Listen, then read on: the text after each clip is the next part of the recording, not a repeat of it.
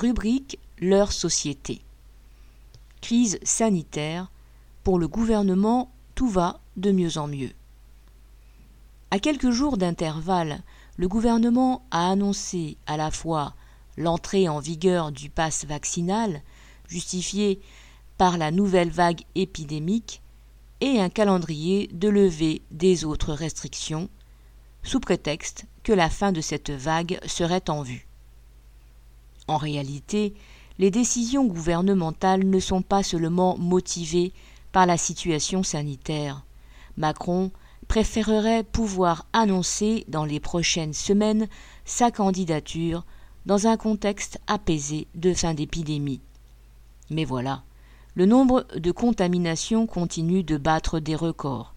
Plus de 300 000 sont détectés chaque jour depuis le 17 janvier, ce qui fait de la France, avec le Danemark, la championne d'Europe du nombre de nouveaux cas par habitant. D'ailleurs, si les admissions en soins intensifs ont commencé à diminuer, ce n'est pas le cas du nombre de malades du Covid admis à l'hôpital. Quant au pass vaccinal, il sert à désigner les non-vaccinés comme bouc émissaires et à masquer la responsabilité du gouvernement. Il n'apportera rien à la lutte contre l'épidémie, puisqu'une très grande part de la population est déjà vaccinée et que le vaccin protège peu contre la propagation du variant Omicron.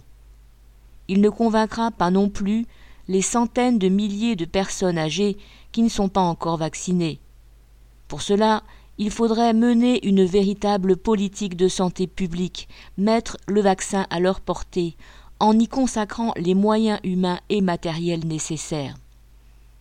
De même qu'il en faudrait dans les hôpitaux où la situation est toujours aussi catastrophique, et dans les écoles, où le nombre de fermetures de classes atteint des records.